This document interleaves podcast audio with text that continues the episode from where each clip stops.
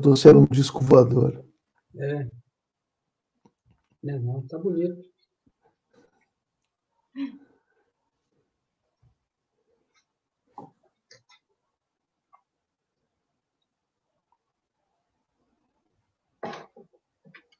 Muito boa noite a todos, sejam bem-vindos, sejam todas bem-vindas. Estamos aqui em nome do 16º Conselho Espírita de Unificação, adesa ao Conselho Espírita do Estado do Rio de Janeiro e à nossa Federação Espírita Brasileira. Estamos aqui hoje com o nosso querido irmão Vinícius Lousada. Boa noite, meu querido irmão. Boa noite, Ednilson. Boa noite, queridos irmãos do céu de Barra Mansa. É uma alegria estar com vocês nessa oportunidade. Meu querido, nossa alegria é nossa, viu? Que, que presente para nós aqui. Nosso querido, saindo aí do Rio Grande do Sul para o nosso querido sul do estado do Rio de Janeiro. Olha. Seja bem-vindo. E nós vamos ler aqui, em homenagem ao nosso querido irmão, a gente sempre procura homenagear aqui o expositor, com uma página. Eu escolhi essa obra aqui, A Carta Magna da Paz, médium Maravilha. José Raul Teixeira, né, Lozano? Pelo espírito Camilo. E a página que eu escolhi aqui é o capítulo 8, Iniciativa Pessoal pela Paz. Vamos ver, vamos ver aqui a, a mensagem de Camilo. Senhor, Faze de mim um instrumento da tua paz. Esse é o título. Convicto de que cada indivíduo, quando na Terra, deve dar conta dos seus compromissos, sem agastar-se com outros que inadvertidamente ou por má vontade se mantêm inermes, inúteis, incapazes, Francisco apresentou-se ao trabalho na imensa seara do mundo, a fim de contribuir com o que sabia estar dentro das suas possibilidades. Queria fazer a sua parte. A decisão interna do jovem cantador de Deus fê-lo munisse de coragem e de entusiasmo para exorar ao Supremo Guia a honraria de ser transformado em um instrumento a serviço da paz que ele viera propor ao rebanho humano. Senhor, faze de mim. Essa consciência do próprio dever fez com que se manifestasse em Francisco o desejo de ofertar o seu melhor conteúdo, o seu maior patrimônio, a sua inteligência e sensibilidade, em prol da instalação desse estado de bem-aventurança no planeta, a paz. Quando ele roga, faze de mim, deixa-nos a visão de que desenvolvera o apercebimento de que as atividades terrenas, tanto para o lado bom da vida quanto para o hemisfério sombrio, depende da decisão íntima, da vontade de participar do projeto luminoso do Criador para seus filhos, ou da fuga desacisada para os labirintos de lamentáveis decepções. Reconhecendo que o Senhor conta com inúmeros instrumentos humanos posicionados na esfera construtiva do amor, do bem, da paz, consciente de que não seria o único a engajar-se nesse mistério de contribuir para o espalhamento do espírito pacífico pelos vários arraiais do mundo, Francisco pede apenas para que seja um instrumento e não o instrumento a favor da paz.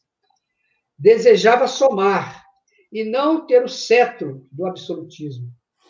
Nada cobraria de quem quer que fosse.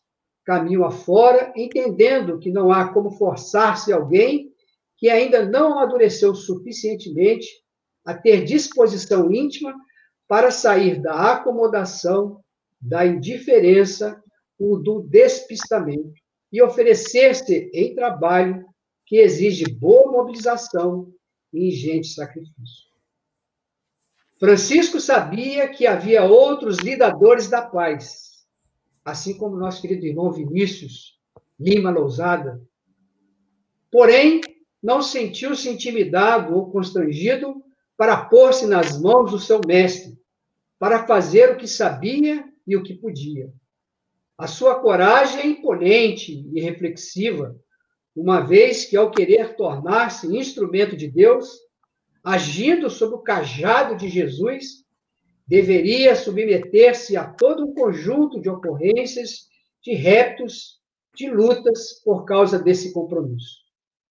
Encerra o Camilo dizendo assim: será necessário que cada indivíduo se compromete, se compromete da importância de ajustar-se ao programa do Cristo em favor da instalação da paz no mundo, mas primordialmente no mundo que se estriba dentro de si mesmo, avaliando a utilidade desses passos íntimos no campo da autoridade vibracional, para que não esteja verbalizando uma coisa enquanto sente e vivencia outra totalmente distinta. Última frase do nosso querido irmão Camilo.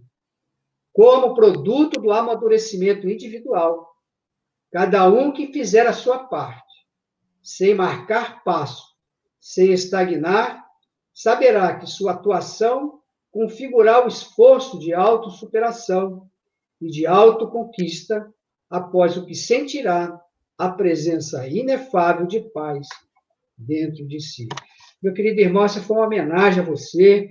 Nós Muito sabemos do seu compromisso, não somente com a educação, mas pela paz, não somente aí no Rio Grande do Sul, mas no nosso querido Brasil e nesse continente imenso que é o nosso planeta Terra. Vamos fazer a nossa prece, depois nós vamos apresentar esse nosso querido irmão, passar a palavra a ele. Querido Deus, Pai de infinito amor. Querido Jesus, nosso bom e amado Mestre aos benfeitores espirituais que coordenam não somente o nosso movimento espírita aqui no sul do estado, mas de todo o Rio Grande do Sul. Queremos agradecer, Jesus, as bênçãos, a proteção e o amparo para o nosso querido irmão Vinícius Alzano. E pedir ao Senhor, neste momento de prece, para que essas bênçãos elas possam irradiar envolvendo aos nossos familiares, parentes, amigos aqueles que estão aqui sintonizados conosco, Senhor. E assim, mestre, em teu nome. Em nome desses benfeitores espirituais, mas acima de tudo, em nome de Deus, pedir a permissão para dar início às reflexões que serão trazidas à noite de hoje. Que assim seja, graças a Deus. Então, nosso querido irmão, nós vamos ver aí que ele é do sul mesmo, hein?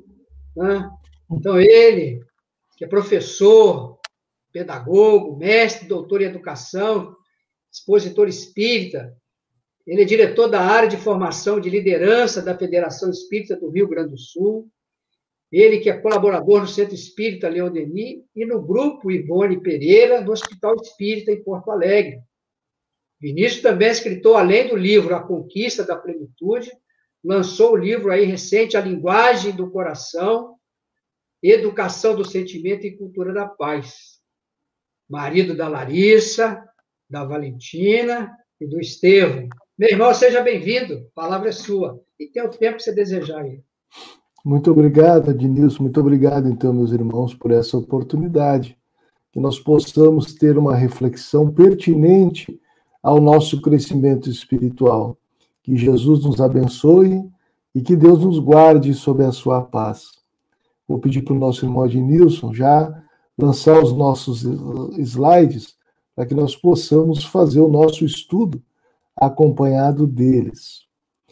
A temática de hoje, não violência, perdão e a linguagem do coração, ela está inspirada numa obra que nós entregamos ano passado à Federação Espírita do Rio Grande do Sul, a obra se chama Linguagem do Coração, Educação, Sentimentos e Cultura de Paz.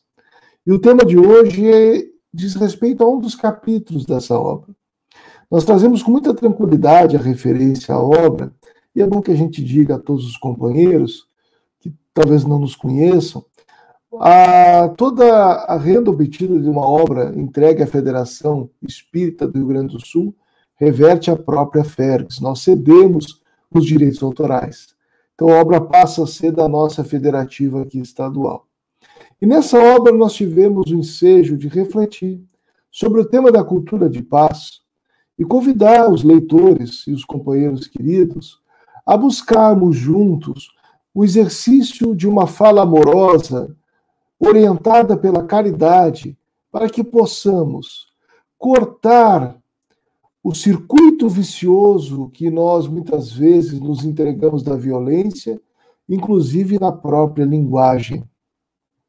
E no tema de hoje, nós vamos falar sobre a não violência, perdão e linguagem do coração. Nós gostaríamos de nos lembrar aqui que a ideia de não violência está presente no Evangelho de Jesus.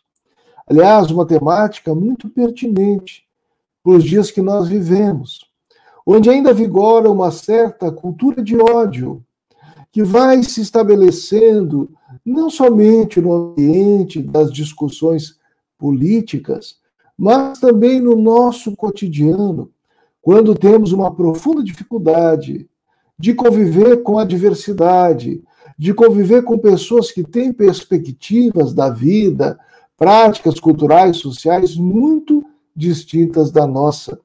E por ignorância espiritual, passamos a odiar o diferente. E é importante que se diga que não é possível ao cristão, em qualquer escola religiosa, apoiar-se no Evangelho de Jesus e alimentar na vida íntima ou em público, nas redes sociais, ou na ação no mundo, uma atitude odienta. É anti-evangelho o ódio. E observemos o que Jesus nos ensina.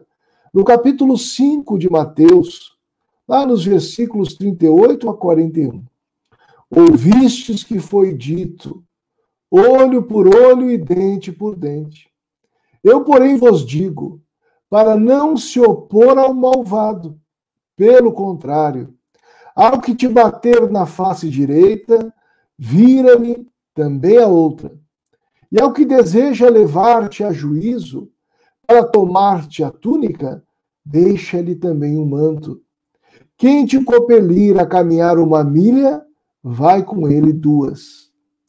Nós observamos aqui com muita tranquilidade que o Evangelho de Jesus é um convite à não violência ativa quando nós percebemos que ele já está aqui depondo a lei antiga no que diz respeito ao olho por olho, dente por dente.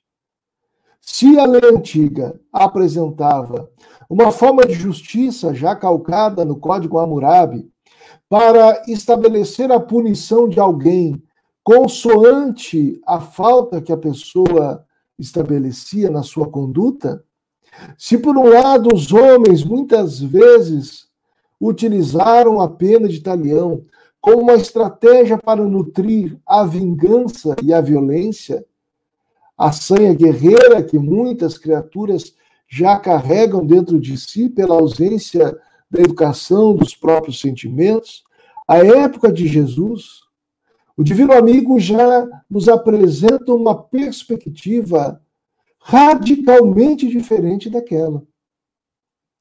Se já é um disparate aquela época o cristão odiar, imaginemos, meus queridos irmãos de ideal espírita, se nós nos deixarmos conduzir pelas vagas, pelas ondas de ódio e nos envolvermos nessa perspectiva tão apequenada do ser, que ignora a lei do amor, que ignora a lei da reencarnação e as consequências dentro da lei de ação e reação da cultura ou da atitude odienta. Jesus já nos recomenda aqui que é preciso superar o olho por olho, dente por dente.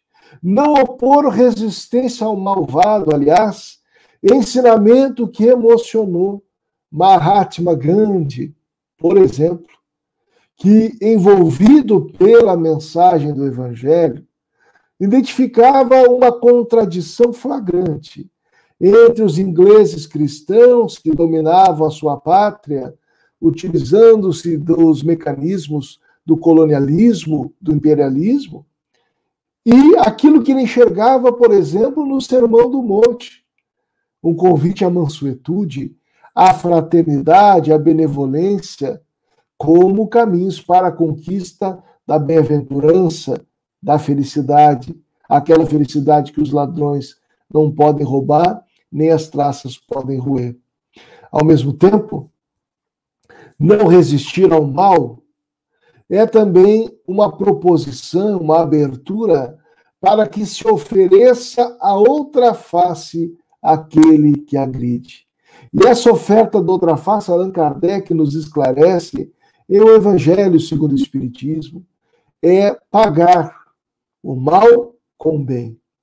Lembramos da psicografia do nosso querido irmão Raul Teixeira, a obra para uso diário, em que o Espírito Johannes se refere, num capítulo, a não passarmos recibo, a não devolvermos o mal que nos façam no mesmo, na mesma condição fluídica, energética, na mesma emoção, sentimento. É necessário para que nós venhamos a romper com o circuito da violência numa simples condição de atrito com alguém, ou em situações mais aflitivas que envolvem nações, por exemplo, ou grupos sociais distintos, é necessário ofertar a face do amor ante a presença do ódio. Quer dizer, jamais retribuir na mesma medida. Jamais igualar-se ao ofensor, que em última instância é também enfermo. Aliás, Jesus segundo o benfeitor Emmanuel, naquela pequena obra chamada Viajor, jamais se detinha na sombra de alguém. Muitas vezes, nós observamos a atitude equivocada de alguém.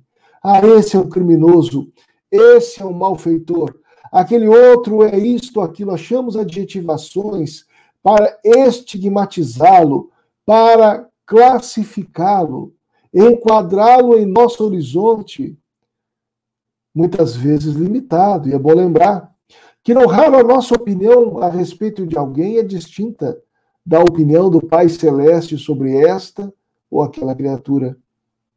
Há um psicólogo norte-americano, Marshall Rosenberg, que nós fazemos referência na obra, por falarmos da linguagem do coração, da comunicação não violenta, ele que foi sistematizador dessa abordagem, psicólogo rogeriano, que transcende as análises do campo da psicologia para caminhar por uma abordagem de relações interpessoais calcada na compaixão.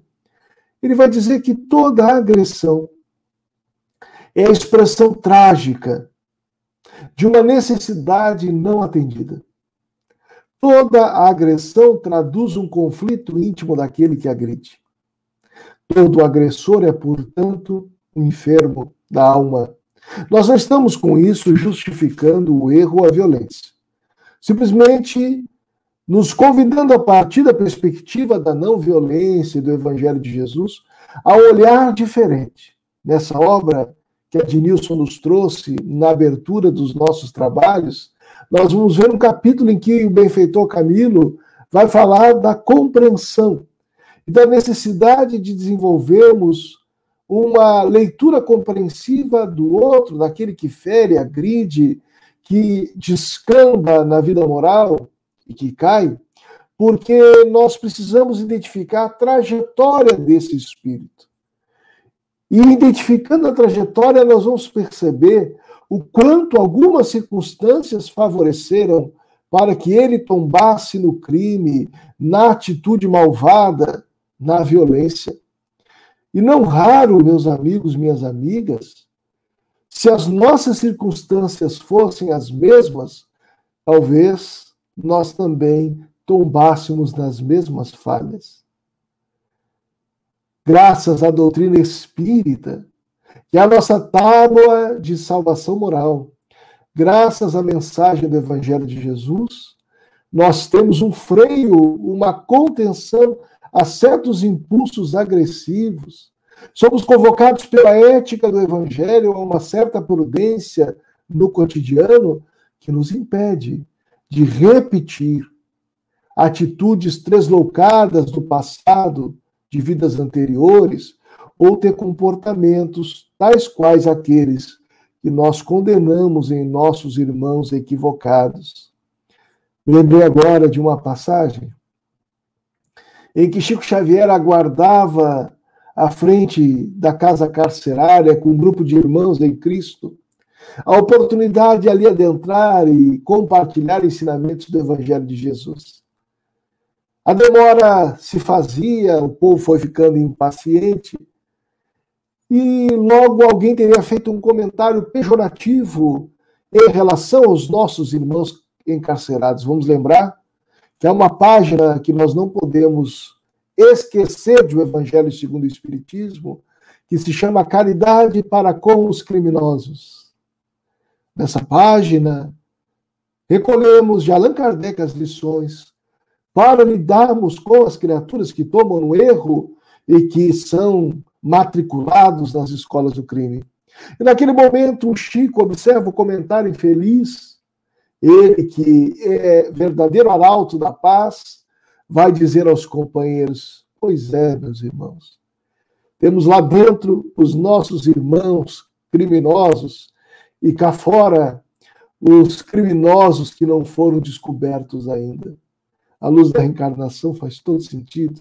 É claro que é um golpe ao nosso orgulho, à nossa vaidade, mas o fato é que nós somos espíritos calcetas, reeducando-os nesse lar planetário sob a inspiração do seu governador espiritual, que é Jesus, para despertarmos há mais de dois mil anos, há muito tempo, desde que aqui estamos, aos valores da lei do amor.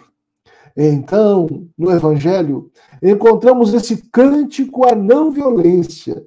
Ouvistes o que foi dito, olho por olho e dente por dente.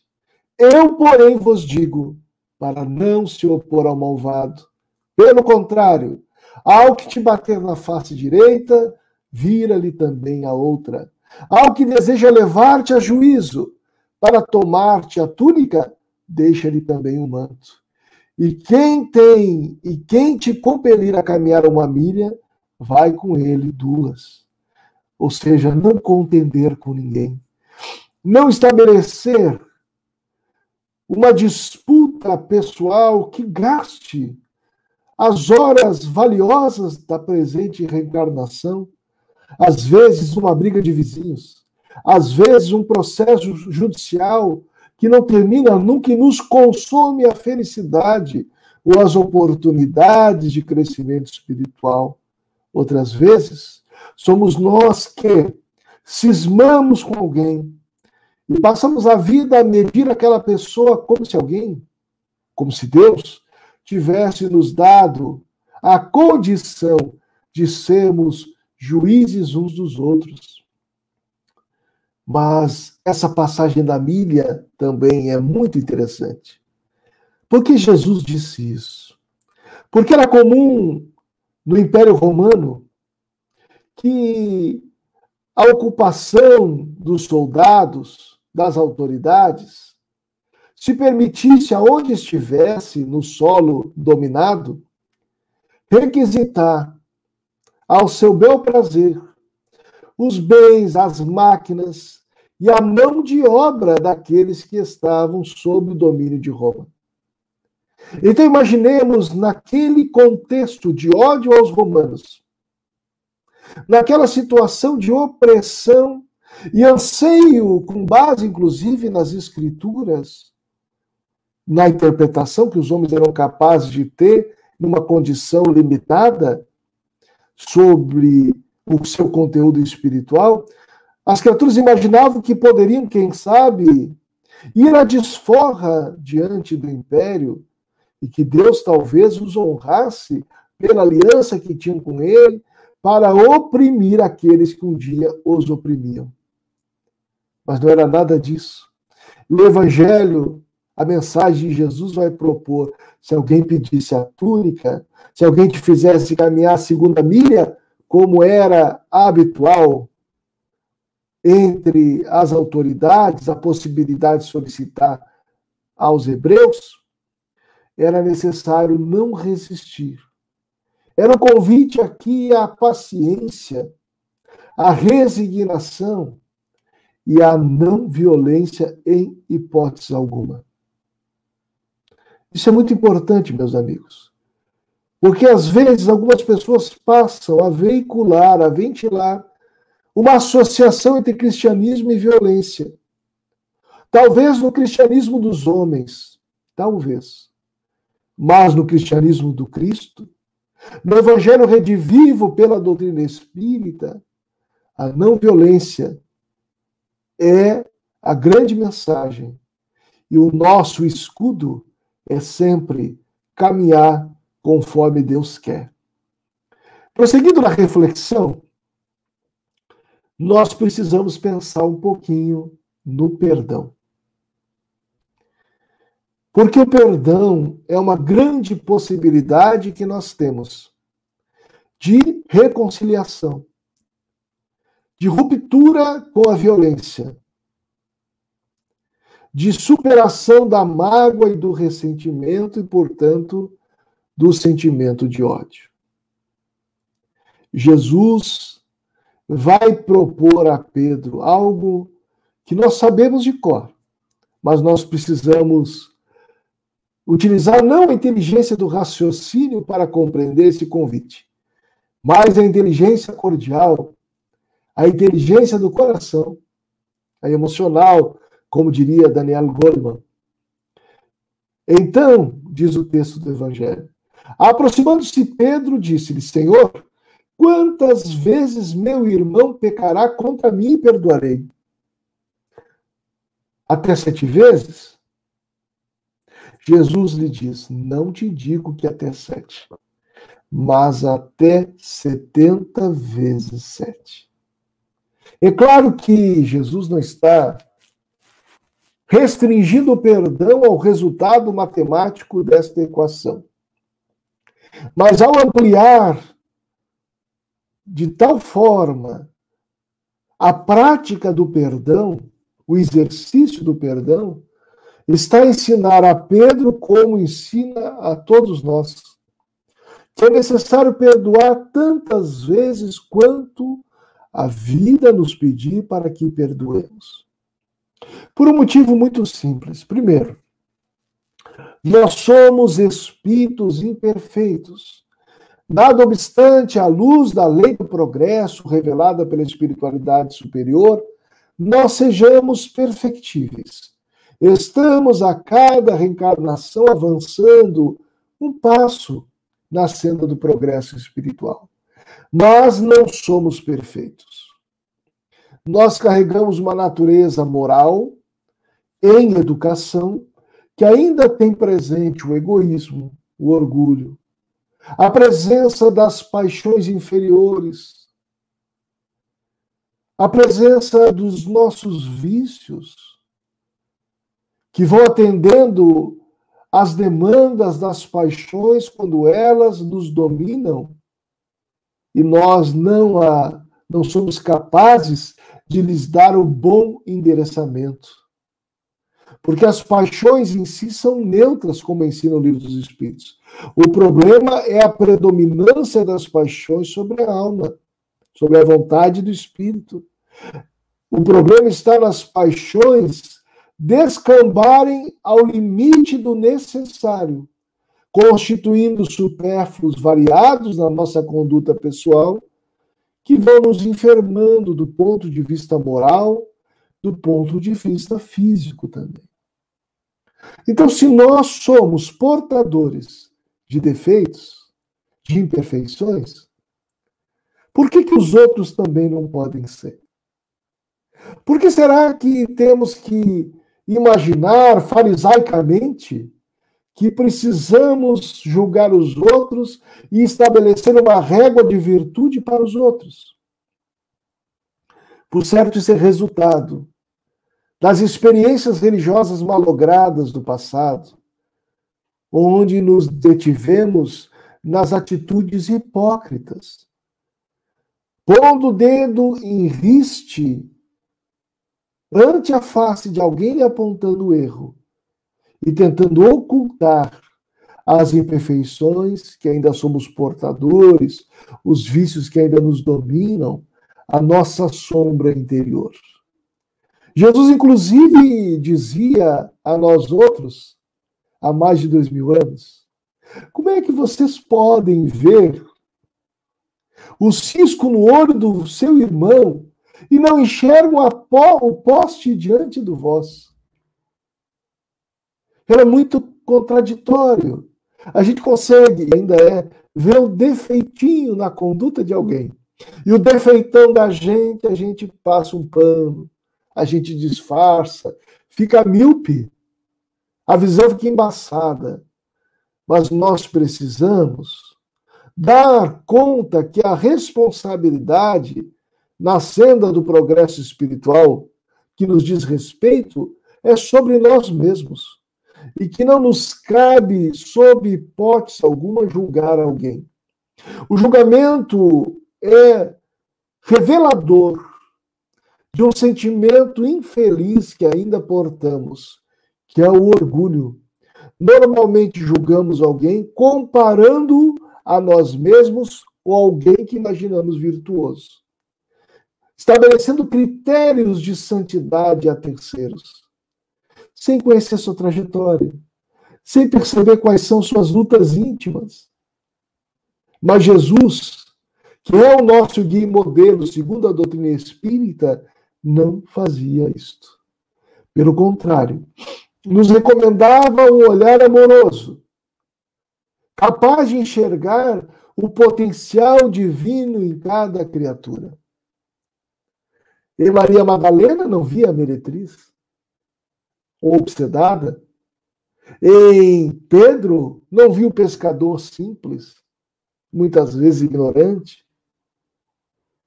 Em Judas, não viu traidor, viu amigo logo mais. E se nós nos detivermos no colégio apostólico, vamos enxergar na pedagogia do Cristo, na sua atitude, um olhar de compreensão, de acolhimento, seja mais naturalmente ser conivente com o mal. A atitude do Cristo é daquele que ama e quem ama não julga. Quem ama procura fazer ao outro tudo que gostaria que o outro lhe fizesse. E não sou eu quem digo isso. É o espírito de Samson em O Evangelho segundo o Espiritismo, esse ex-membro da Sociedade Espírita de Paris, quando no além-túmulo vai nos ensinar o que é o amor. Amar, diz ele, é ser leal, é ser probo, é ser consciencioso para fazer o outro o que nós gostaríamos que o outro nos fizesse. Perdoar, meus amigos, é dar oportunidade à reconciliação. É permitir com que o outro possa reparar o próprio erro. E se não souber reparar, que possa erguer-se do próprio erro. Porque em sã consciência nós sabemos em nossa própria intimidade, que nós muito erramos. Nós não podemos ignorar que vivemos como Paulo vivia. Eu tenho um espinho na carne. Todos nós temos. Esses espinhos são os nossos defeitos. São os nossos conflitos não resolvidos. É a criança que não curou-se das feridas, a criança espiritual que somos. Então, como julgar? Como lançar pedra ao rosto de alguém? Perdoar é fundamental. Me lembro de Desmond Tutu.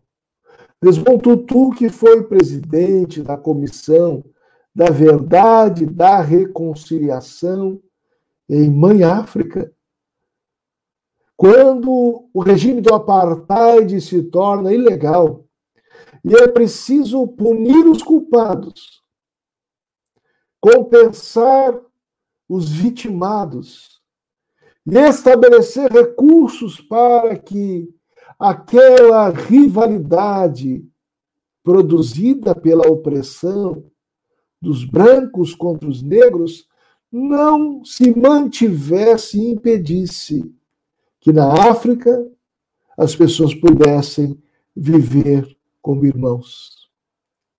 Desmond Tutu passa a entrevistar na comissão um jovem casal de irmãos. E eles lhe narravam o sofrimento a que foram entregues por autoridades, por criaturas brutalizadas, que levaram à morte os seus pais, que lhes estabeleceram violência física sem precedentes. Aquele homem, um verdadeiro cristão, ouvia confrangido a narrativa dos jovens. A cada circunstância de aflição a que foram cometidos, provavelmente ele percebia o tamanho da empreitada à sua frente. Até que a moça pergunta a ele e mais alguém que estava naquele diálogo, naquele momento de abertura das dores, por acaso os senhores sabem quem fez isto à minha família? Desmontutu chega a pensar que talvez a moça quisesse saber de quem se tratava, quem eram os culpados, talvez para responder à agressão, vingar-se. Mas ela completa a frase em seguida. Nós precisamos saber a quem perdoar.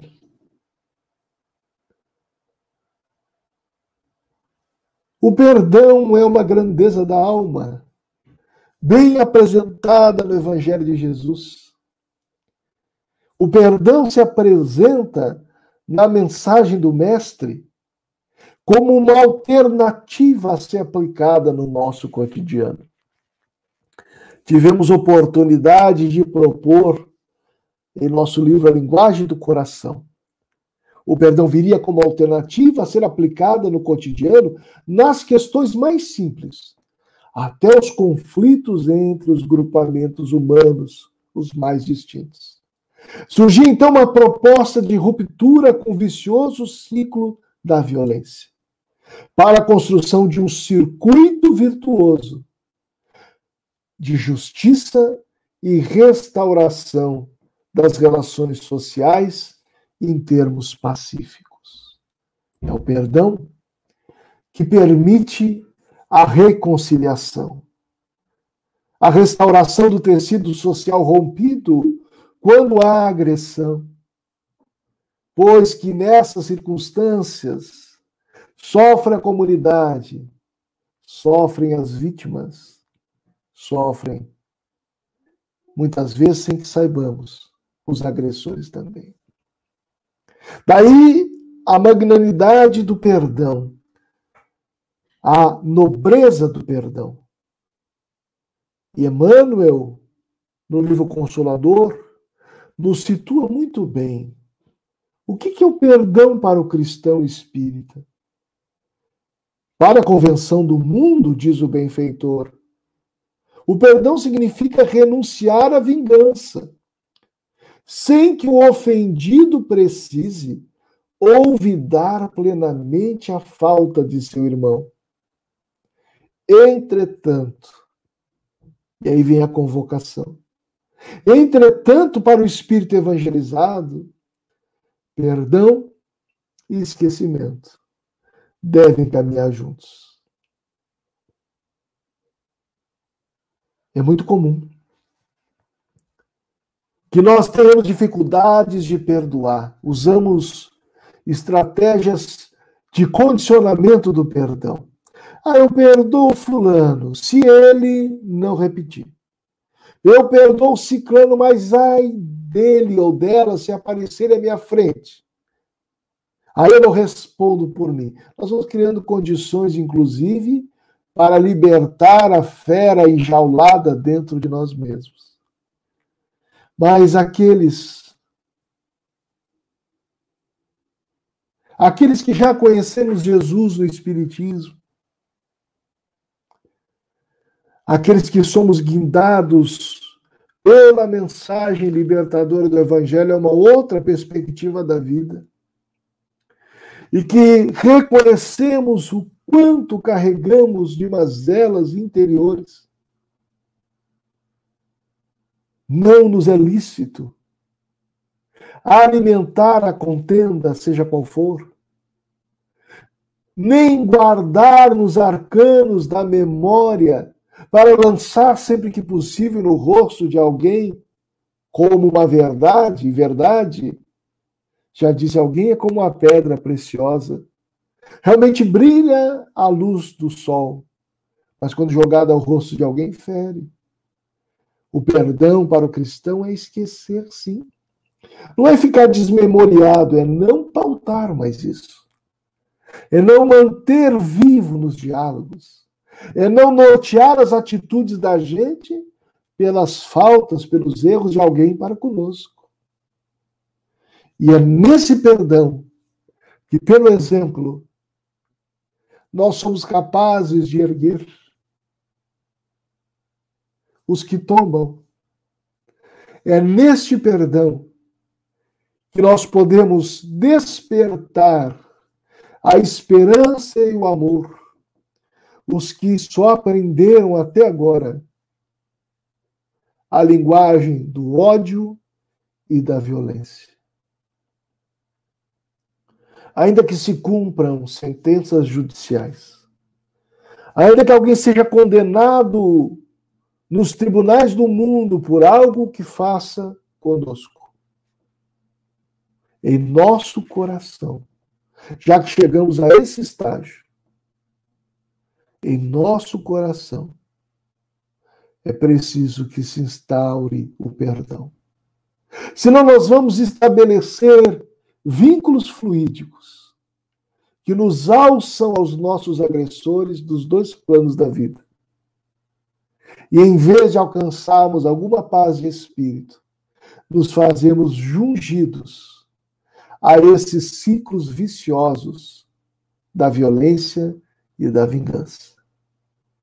Quem quiser aprofundar sobre isso que eu estou dizendo agora, eu sugiro uma outra obra do nosso irmão José Raul Teixeira, ditada pelo Espírito Camilo, chamada Justiça e Amor, onde o benfeitor bem esclarece o quanto que o perdão é a nossa carta de alforria daqueles encontros que se tornaram desencontros em nossa jornada evolutiva.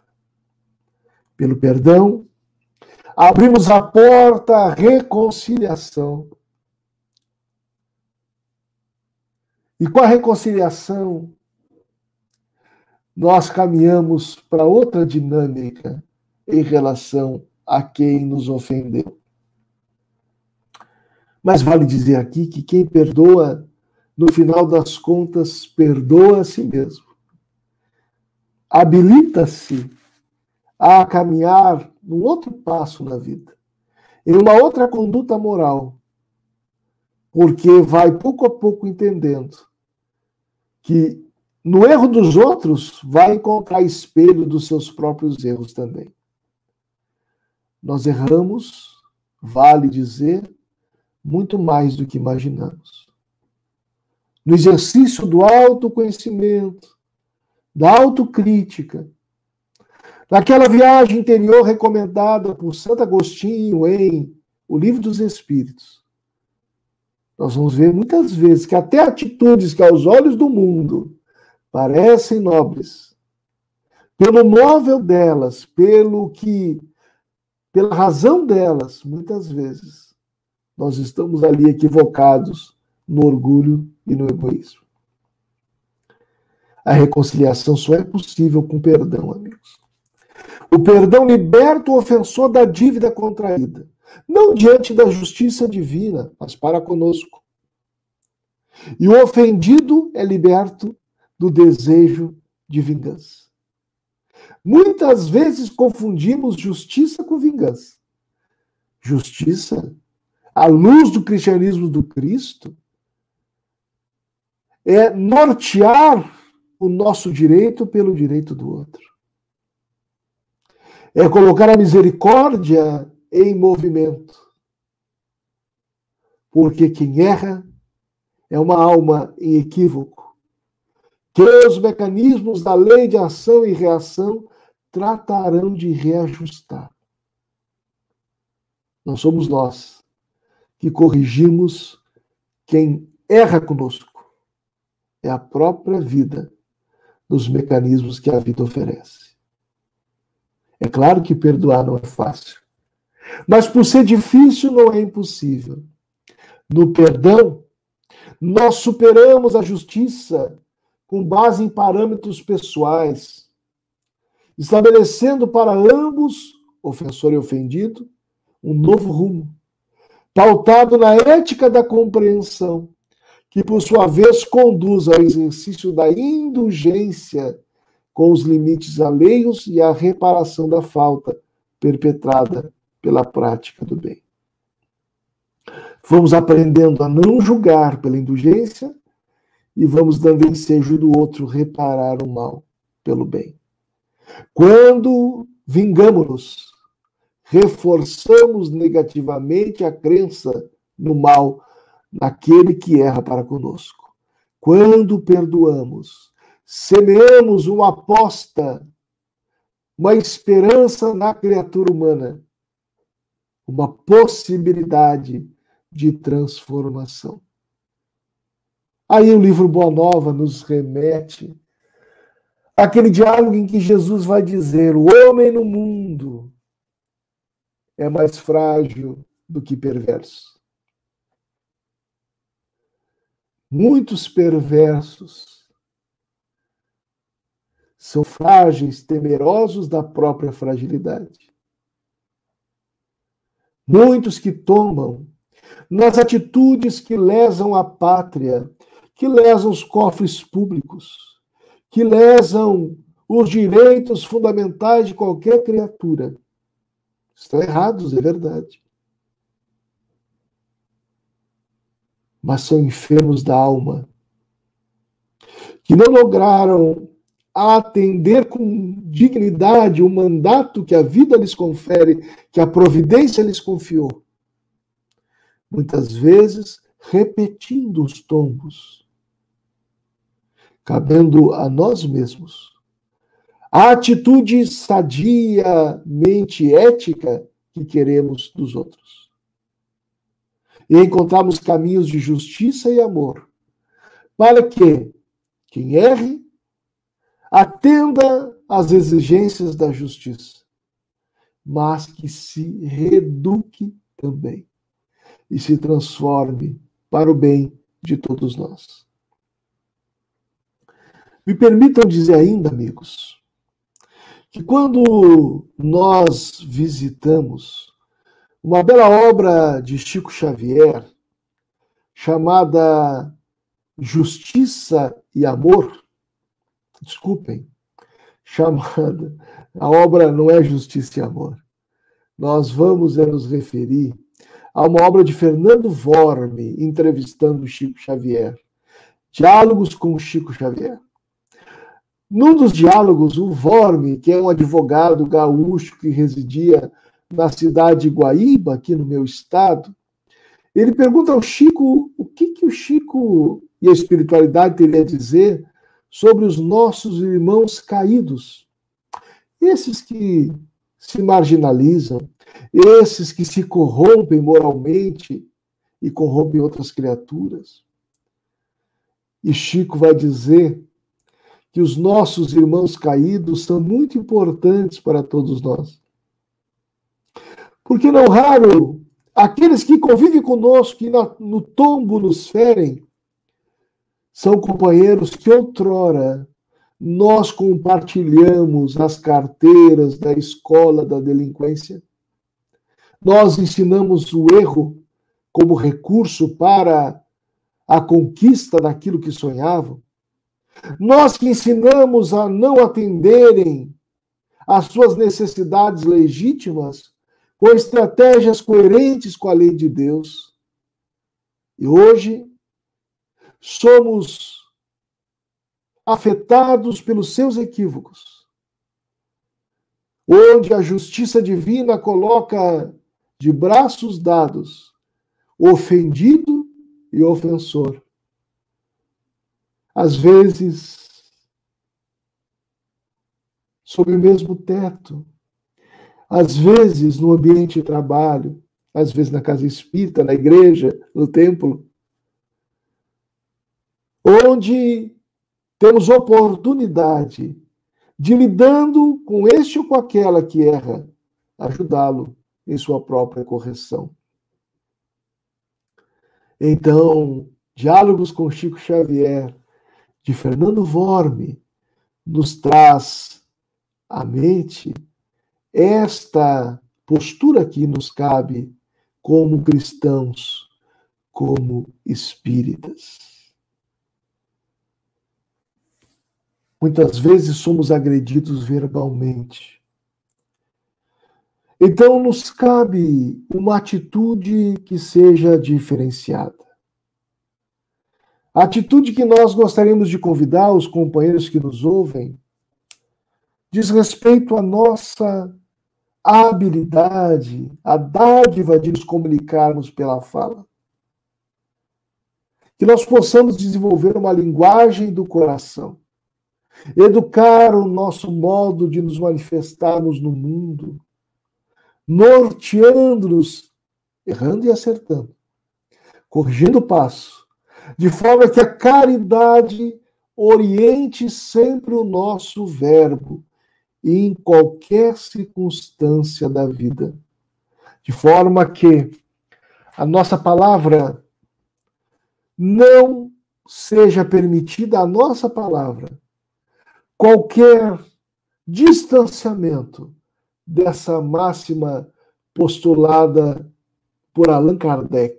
Aliás, Allan Kardec, no livro Viagem Espírita, de 1862, recomenda que a frase fora da caridade não há salvação tivesse algum destaque, inclusive nas sociedades espíritas ou no lar dos espíritos. Para que nós não nos esquecêssemos que todos os nossos deveres estão justamente no exercício da caridade.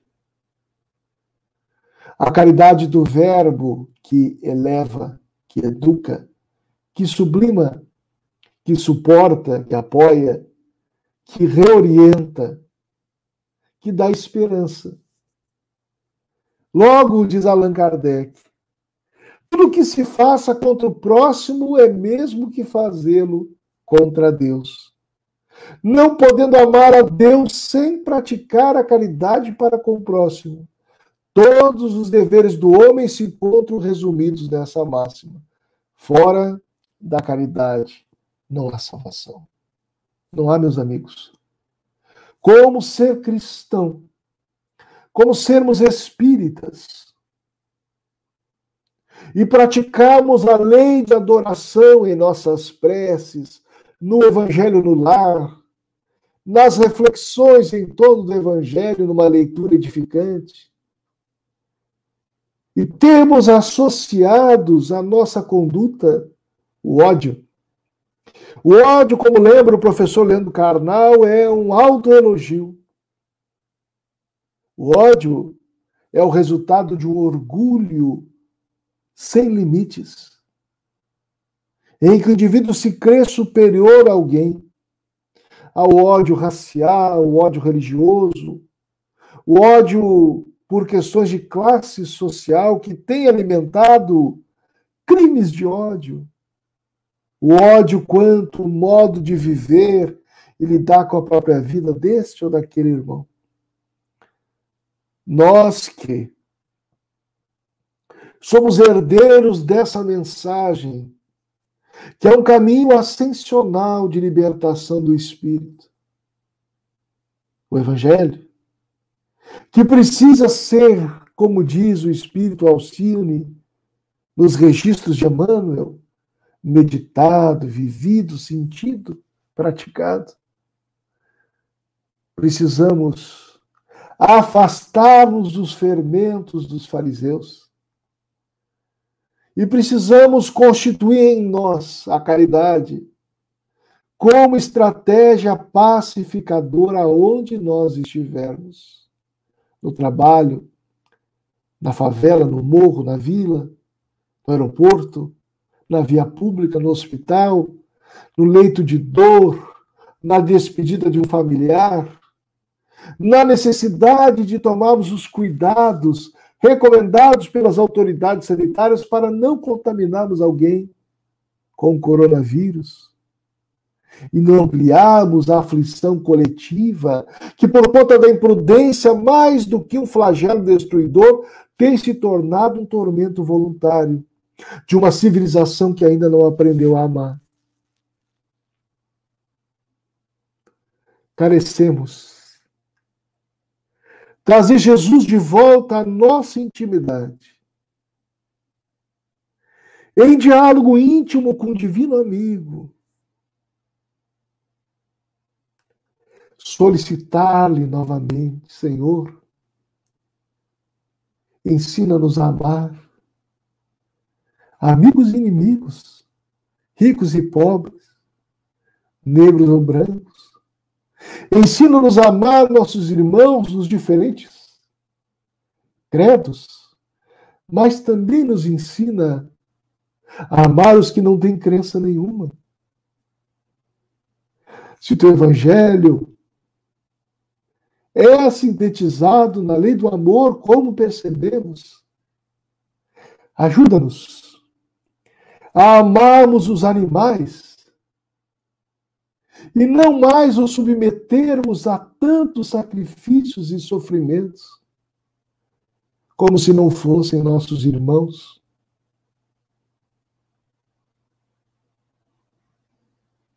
Consenti, Senhor, que aprendamos a amar. A Mãe Terra, que em seu seio nos acolheu sob as diretrizes do Cristo de Deus e permite que aprendamos também o evangelho da ecologia. E diante dos alertas dos homens e mulheres missionários da verdade no campo da ciência, ensina-nos a respeitar os mares, os rios, as florestas, os campos. Ajuda-nos a nos identificarmos nessa grande família universal, onde o ódio logo mais virá bater em retirada, pois que passaremos a compreender e viver o teu evangelho, dando de nós mesmos a pacificação social em qualquer contexto através do exercício do amor, sem condições, do perdão irrestrito, da indulgência, que acolhe e compreende, e da atitude benevolente, que não cansa, não cansa de servir. Muito obrigado, meus irmãos. Pela sua atenção e meus votos de saúde e paz a todos. Muito obrigado.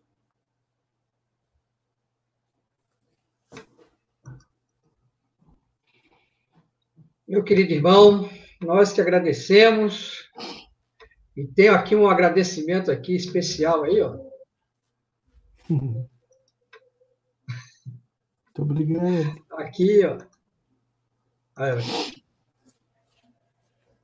Ah, sim, é minha irmã. Ó, gratidão mesmo, a Helene também aí.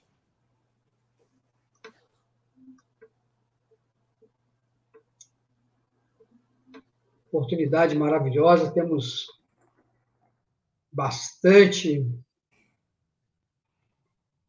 material para as nossas reflexões de hoje, e creio que amanhã e a semana toda. e lembrando, meus queridos irmãos, que a semana que vem né, nós vamos ter aí, dando continuidade a esse trabalho, nosso querido irmão Alírio Cerqueira, com o alto acolhimento amoroso, que é uma reflexão aí sobre a parábola da conciliação com os adversários. Né? Então, o Vinícius já deu aí uma, uma série de reflexões aí para a gente já ir trabalhando essa semana para a gente também ter a oportunidade de refletir com o nosso irmão Aline. Então, sábado que vem, se Deus quiser, contando aí mais uma vez com a, com a presença de todos. Né? Então, mais uma vez, obrigado, Vinícius. E... Eu que agradeço. Nossa, mãe. Esperamos aí contar com, a, com você novamente em uma próxima oportunidade, se Deus quiser. Né? Vamos sim, se Deus quiser. Estamos juntos. E agradeço profundamente a oportunidade e faço votos que o 16º Conselho Espírita de Unificação siga unindo a família espírita dessa região sob a égide de Ismael, dos bons espíritos, para que nós possamos fazer com que o nosso Brasil atenda aos seus deveres de transmitir claridades espirituais para o mundo. Mas é claro que tudo isso começa no coração de cada um de nós. Então eu agradeço e gostaria de deixar esse estímulo aos amigos. Prossigamos. Prossigamos. Prossigamos. Então eu vou pedir ao nosso irmão fazer a prece para nós, trazendo as vibrações aí do Rio Grande do Sul para os nossos corações aqui no sul do estado. Adilson, eu vou pedir a gentileza de poder usar uma prece de Maria Dolores, já que ganhamos aqui novos amigos, não é? Então eu vou fazer a prece, vou fazer a leitura aqui. Com certeza uma mensagem muito melhor do que eu poderia transmitir. A Maria Dolores, no livro Antologia da Espiritualidade, tem uma prece que ela chama Gratidão pelos Amigos. E ela diz assim: Agradeço, meu Deus, em minha prece enternecida, as almas boas que me deste a vida no campo da afeição. Agradeço os amigos que me emprestas, que me toleram falhas e defeitos e equilibram meus passos imperfeitos dando-me paz e luz ao coração. Agradeço-te, ó Pai, a sensação confortadora e amena com que a palavra deles me acerena em meus dias de dor. E o silêncio que fazem para as lutas de que preciso para burilar-me, enxugando-me o pranto sem alarme, pela bênção do amor. Agradeço o socorro que me trazem, mostrando desapego nobre e raro, para que eu seja apoio ao desamparo, esperança de alguém, e a caridade com que me estimulam a ser trabalho, bênção, alegria, aprendendo a viver dia por dia nos domínios do bem.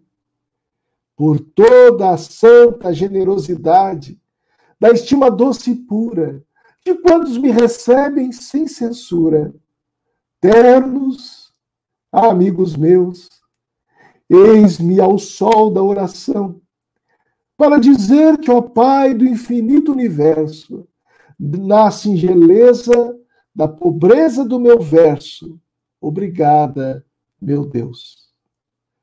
Psicografia de Chico Xavier, Antologia da Espiritualidade. Muito obrigado. Que maravilha. Agradecer mais uma vez ao nosso irmão, agradecer a presença nossos irmãos aí do Rio Grande do Sul. Que maravilha. Linda. Centro Espírita e Paladino de Jesus. Os nossos irmãos aqui de Barra Mansa, nosso querido irmão Gledson, lá do sul de Minas. Nosso abraço. Gente, então, boa noite a todos, muita paz e que Jesus envolva nos nossos corações.